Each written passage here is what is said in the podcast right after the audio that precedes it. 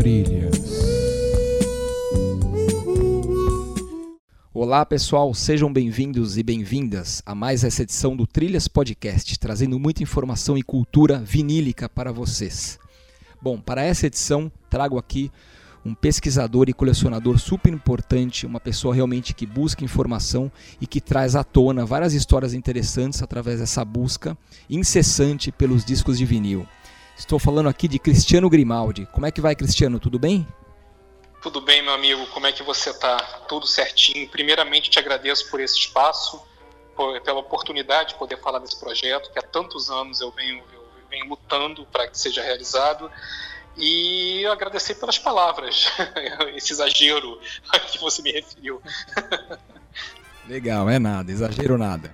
Bom, é, ele já deu um spoiler aqui, né? A ideia de bater papo com o Cristiano é sobre um projeto que ele está participando, que é o relançamento do compacto aí super importante de música brasileira. Depois a gente vai destrinchar melhor a ideia aí e que fez, né, o, aqui o Trilhas e buscar o Cristiano para ele falar um pouquinho mais a respeito aí e detalhar mais as curiosidades por trás desse projeto que com certeza tem bastante, bastante história curiosa aí por trás, né?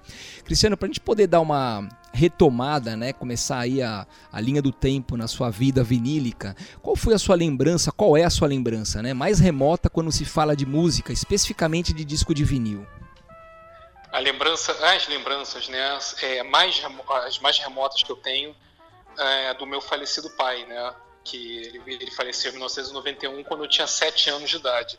Mas eu tenho momentos na minha mente bem vivos dele mexendo no, no nosso toca-discos, né, que é um toca-disco que até hoje eu preservo, tenho com muito carinho, porque eu vejo meu pai ali. Né, eu lembro perfeitamente do dia que ele chegou é, com o thriller do Michael Jackson dentro do saco da loja e colocou no toca-discos. E a gente escutou, nós escutamos juntos, ele até fez uma cópia para fita cassete. E isso é uma coisa, é uma lembrança vívida na minha mente. E também o cheiro, o cheiro do toca-discos, o cheiro provavelmente era o cheiro da, do, do, da borracha do prato, é um cheiro muito forte, característico, que até hoje quando eu sinto, isso tudo vem à minha mente de volta. Que legal, isso é muito bom. É, cara, tem um estilo de música que você mais gosta de ouvir e pesquisar? Não, eu acho que isso daí é, existe uma linha do tempo na minha vida onde eu comecei com um determinado estilo e fui abrindo a mente para coisas novas, né? A gente começa, é, eu quando quando iniciei eu não, não sabia absolutamente nada de música brasileira. Música brasileira para mim era só o que aparecia na televisão e no rádio, uma coisa extremamente superficial. Então eu abracei, com a maioria das pessoas, o rock, rock internacional. É, e fui experimentando. É, quando eu comecei a abrir mais a minha mente e fui me cercando de amigos que sabiam que sabem mais do que eu até hoje e foram me mostrando aquela aquela parte mais profunda da música brasileira é, que eu passei a me interessar mais e fui buscando, pesquisando, pesquisando, até que a música brasileira dominou meu interesse quase por completo. Mas é que eu, é que eu falo que o interesse tem que ser sempre mutante. Você não pode ficar fixo numa coisa e levar aquilo para a vida toda.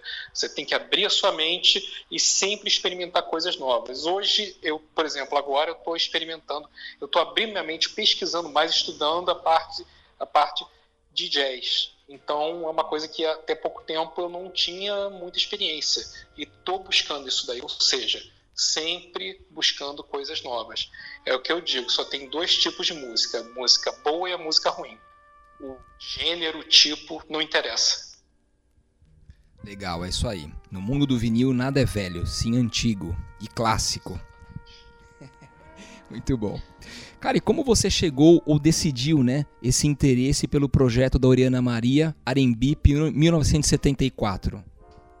Cara, o Arembip, é, eu, eu, até, até ter o compacto em mãos, eu não sabia nem que o nome era Arembip, né? O que aconteceu, a história do compacto, ela tem mais ou menos, quer dizer, na minha vida, né, tem mais ou menos uns 10 anos atrás, quando um, um comerciante de discos é, sim, ele também colecionador, mas comerciante de discos aqui do Rio, mais precisamente de Niterói. Ele tinha um site na internet, né? Um site de vendas, uma coisa bem, bem, bem antiga mesmo, aqueles sites antigos mesmo, com uma listagem dos discos que ele tinha para venda. Eu estava começando é, a me aprofundar mais em coisas obscuras, né? E naquela listagem toda eu conhecia tudo. Ah, beleza, tal, mas tinha um nome ali, um nome, Oriana Maria, e estava marcado como vendido. E parecia ser uma coisa antiga, né? Uma venda antiga, mas que estava cadastrado no site. Uhum. Eu não sabia o que era aquilo. Eu fiz uma pesquisa pela internet na época, nada, absolutamente nada. Por, por, por, por, é, por curiosidade, ele não é só virtual, ele é um amigo que eu encontro ele sempre na feira de antiguidades da Praça 15, aqui do Rio, né? onde já foi uma feira muito boa, mas hoje não é uma feira tão boa, onde você encontra muitos discos, muita, muita coisa nova pra gente, sempre uma curiosidade. Encontrei e comentei com ele sobre esse, essa entrada lá na lista. Aí ele me falou, me contou a história, o pouco que ele sabia sobre o compacto, que era um trabalho muito raro da Ana Maria Vale, que foi ex-mulher ex, ex do Marcos Vale, e que era totalmente psicodélico, é, com uma capa maravilhosa e que ele se arrependeu e, e era uma das maior, um dos maiores, quer dizer, ele vendeu e era um dos maiores arrependimentos da vida dele. Sim. Ele fez de tudo para conseguir de volta e não conseguiu. Uhum.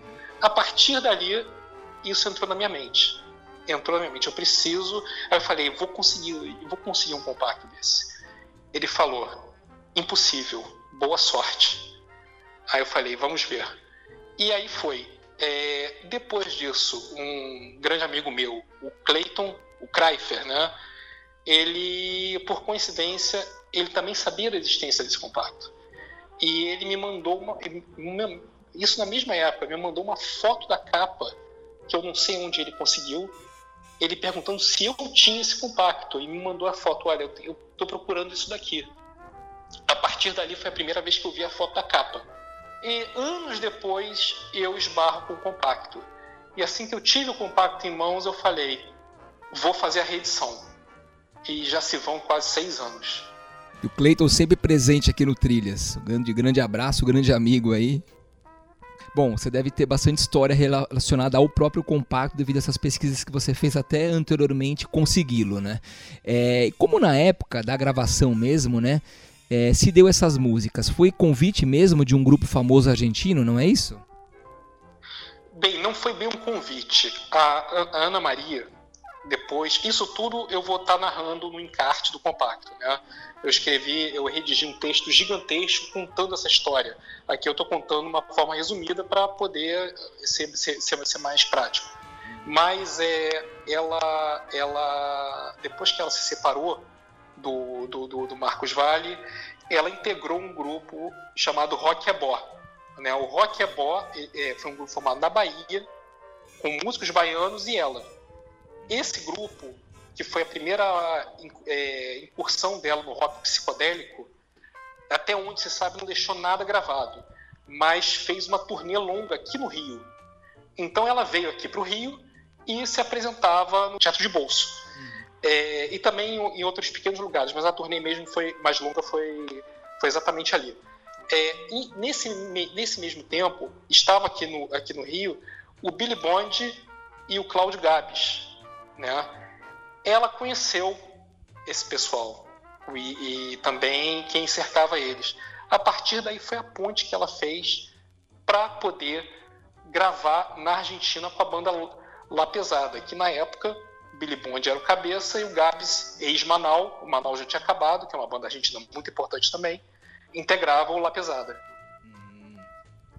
Interessante, é legal a gente saber esses detalhes da época, né? E você tem ideia da tiragem desse compacto na época? Ele foi comercializado ou não? Não, o compacto ele não foi comercializado.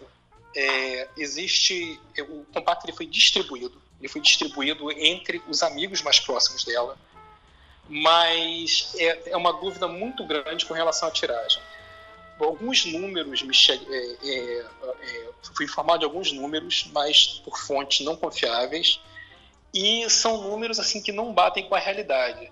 Mas também não é muito bom ficar falando em tiragem por causa da especulação que há em cima, né? Isso é complicado. Uhum. Mas é, eu te garanto que foram prensados mais do que o pessoal imagina. É, isso é algo interessante, né? Tem tanto compacto raro que nós imaginamos, sei lá, 100, 200, 300 cópias. Quando você vai falar com o protagonista mesmo da época, o cara fala mil, duas mil unidades. Isso é curioso, é. é. Bom, mas aí é, é, tipo, é o tipo de papo para um próximo podcast, né? É exatamente esse tipo de vale que existe aí entre a real, né? Porque existem compactos, existem discos compactos, enfim, que a gente encontra é, com muito mais frequência do que outros que te, tiveram uma tiragem maior. Não se sabe o que aconteceu nesse meio tempo. Exato. É. Bom, e agora falando do momento presente, né? O trabalho para a reedição desse compacto aí, Oriana Maria Arembipe, como foi? Olha, a primeira coisa, o, o principal problema do, do foi é, conseguir os direitos para fazer o de forma legalizada. A gente sabe que hoje em dia existem muitas reedições de muitos trabalhos que o artista não vê nem um centavo. Né? Uhum. É, muitas são legais, mas são feitas no exterior através de, de, de, empresas intermediárias que recebem os direitos no repasso, enfim. E muitas são feitas da cara dura de forma ilegal mesmo. Como é um compacto independente, não existia nenhum empecilho entre eu, é, é, nenhuma empresa, nenhuma gravadora, nenhum selo entre eu e o artista da obra. O problema foi conseguir encontrar é, uma forma de fazer isso legalmente. É, foi uma peregrinação, muitas pessoas é, tentaram me ajudar e não conseguiram, outras tentaram atrapalhar também não conseguiram, enfim, foi uma foi foi foi, foi, uma uma via crucis, digamos assim. Uma aventura uma, uma, uma, uma aventura. Outra, outra, outra, outro problema foi eu não queria apenas lançar um compacto, eu queria fazer, quer dizer, relançar um trabalho.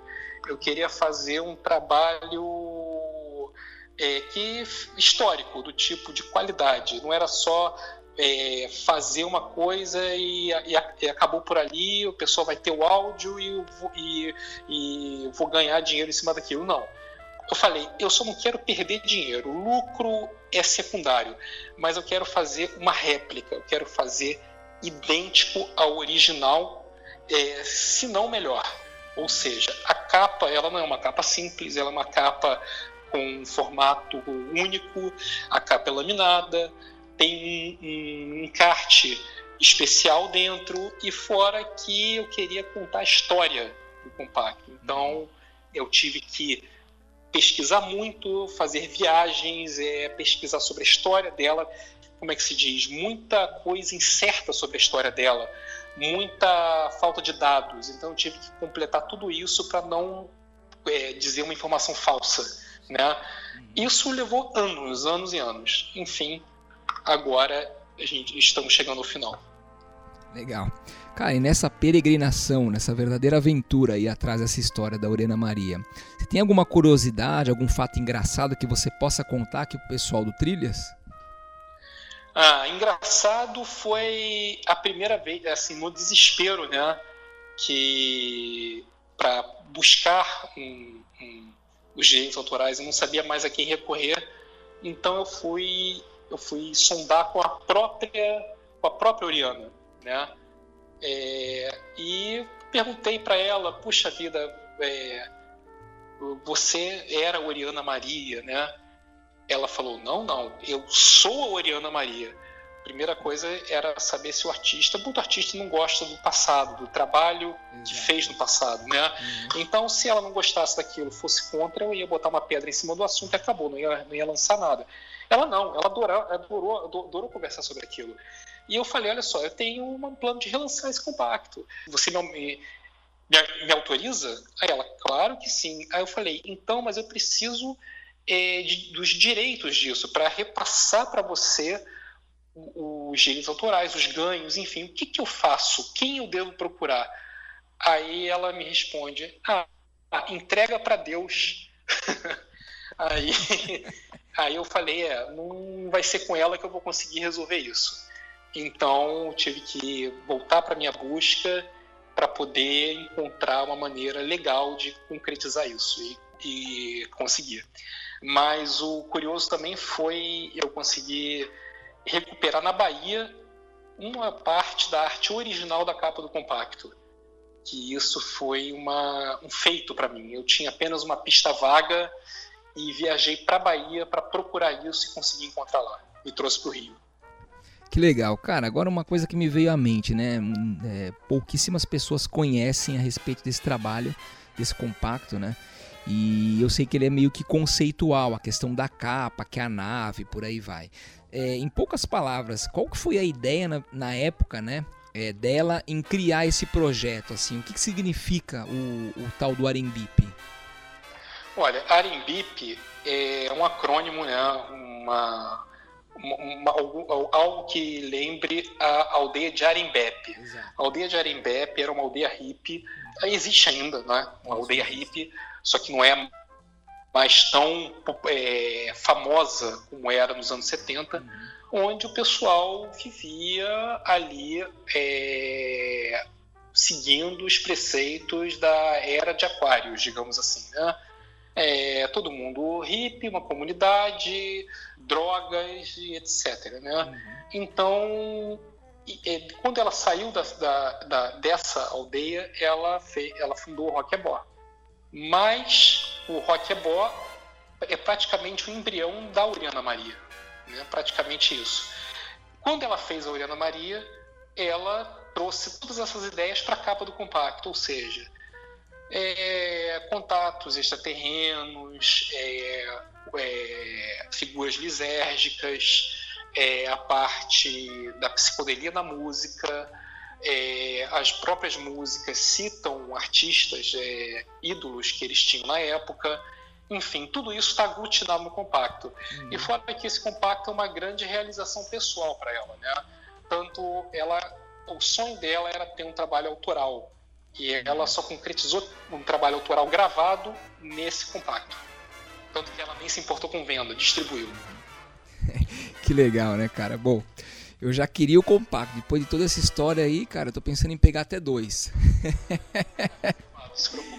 Legal. Cara, é assim, uma pergunta até oportuna pelo papo que nós tivemos agora. Como que as pessoas fazem para adquirir esse disco, Cristiano, com você? Olha, é, eu tô, eu tô finalizando um, um, site, né, que é o orianamaria.com.br, mas não está pronto ainda. Mas quem quiser é, é, é reservar, a, comprar o compacto, né, reservar e comprar o compacto, é só entrar em contato comigo pelo Facebook ou então me mandar um WhatsApp, alguma coisa. Eu deixo o meu contato, o que, que eu faço? Pode deixar, fica à vontade. Bem, o e-mail é cristiano.grimaldi.gr, né? GR, e o, o telefone é 999-590275, 21. É só reservar comigo, não tem intermediário. Tudo comigo mesmo, né? E eu, eu não posso de eu não posso deixar de agradecer também o meu grande amigo, que é meu sócio nessa empreitada, que é um grande colecionador também, que é o Zahra. Legal, é isso aí. Recado dado, recado recebido aqui pelo Trilhas Podcast. Bom, depois de todo esse projeto, né? Eu sei que dá um belo de um trabalho, mas às vezes esse trabalho árduo e essa vontade de ir atrás de informação e concretizar, que foi exatamente o que você fez, uma forma realmente ilustre, muito nobre, né? Realmente seu trabalho foi muito nobre. Você pensa em fazer outro trabalho, outro projeto desse tipo no futuro ou não? Tem alguma coisa que já está assim na sua cabeça? Não, eu tenho sim, eu tenho, eu tenho essa vontade, mas assim, e, o, o, projeto Oriana Maria, ele foi um caso de amor, né? Foi uma coisa que levou anos para ser feita. É, eu me debrucei em cima disso com todo o carinho e dedicação que você possa imaginar. Muito dinheiro foi gasto nesse projeto, muito recurso, muita coisa. Não foi apenas um lançamento, mas em, é, em contrapartida, muita dor de cabeça né? Eu quero no futuro é, realizar uma coisa que não leve tantos anos para ficar pronta, né? Até para poder realizar mais, mas tenho essa intenção sim. Legal. É realmente, Cristiano, no Brasil isso é um pouco difícil, né? Porque quando você fala em relançamento de obras, é, tem a questão, por exemplo, inclusive do fotógrafo, né? Então o direito de imagem de um fotógrafo, cara, que às vezes é uma, um take minúsculo, mas que está na arte original, acaba atrapalhando todo, atrapalhando não, né? Dificultando mais todo esse projeto. Então, que eu posso te falar. Te desejo boa sorte, né? O que você precisar também de informação, alguma coisa que eu possa te ajudar, cara, tô super à disposição. Você quer deixar algum recado, é, Cristiano, para a galera aqui que acompanha o Trilhas? Claro que quero. Quero deixar um, eu quero deixar que sigam sempre preservando a nossa história.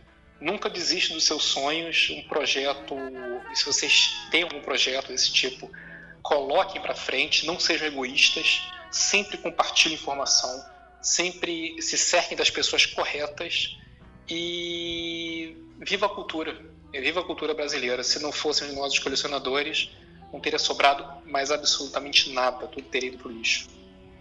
É isso aí, cara. Escorreu uma lágrima aqui do meu olho esquerdo. Muito legal o que você falou. E a ideia é essa, a ideia do Trilhas. Bom, eu já estou em vários podcasts é, é, criados e no ar, né? E realmente o, o, interesse original sempre foi esse, né? A divulgação da nossa cultura, infelizmente tão sofrida e esquecida, né? Independente da forma que você faça isso, pode ser por uma imagem, por um texto, por um sorriso, por um afago, por um lançamento, né? De qualquer forma, é importante fazer essa ponte entre o passado, o presente e também o futuro, através desse tipo de projeto. Afinal, quando você faz esse tipo de coisa, é algo que fica perene, né? Então, eu também te agradeço de coração pela participação. Espero que o pessoal tenha gostado aqui do podcast, né? Os dados do Cristiano estão aqui. Eu também vou colocar, inclusive, isso no texto, tá? O seu e-mail. E também pode acompanhar pelas redes sociais aí o projeto. Inclusive tem um, um vídeo, né, Cristiano, no YouTube, se puder quiser falar também a respeito, para poder divulgar o projeto, tá tudo no ar. Não, é, eu fiz um vídeo promocional, né, um vídeo um vídeo institucional, digamos assim, mostrando é, a produção do compacto, a produção não, o resultado final do compacto, né? Como aquele, aquele áudio é o áudio do próprio compacto que foi da, da, da reedição, né? É, que foi captado pela câmera. Então, fiz um vídeo. Quem quiser ver o vídeo, está disponível no, no YouTube, mas acessando o site que eu dei, orientamaria.com.br, você lá vai ter o vai ter vai ter o vídeo pronto. Legal. E quantas cópias o compacto, Cristiano? 500 cópias, todas numeradas. E, e, e detalhe, detalhe que é para deixar colecionador maluco.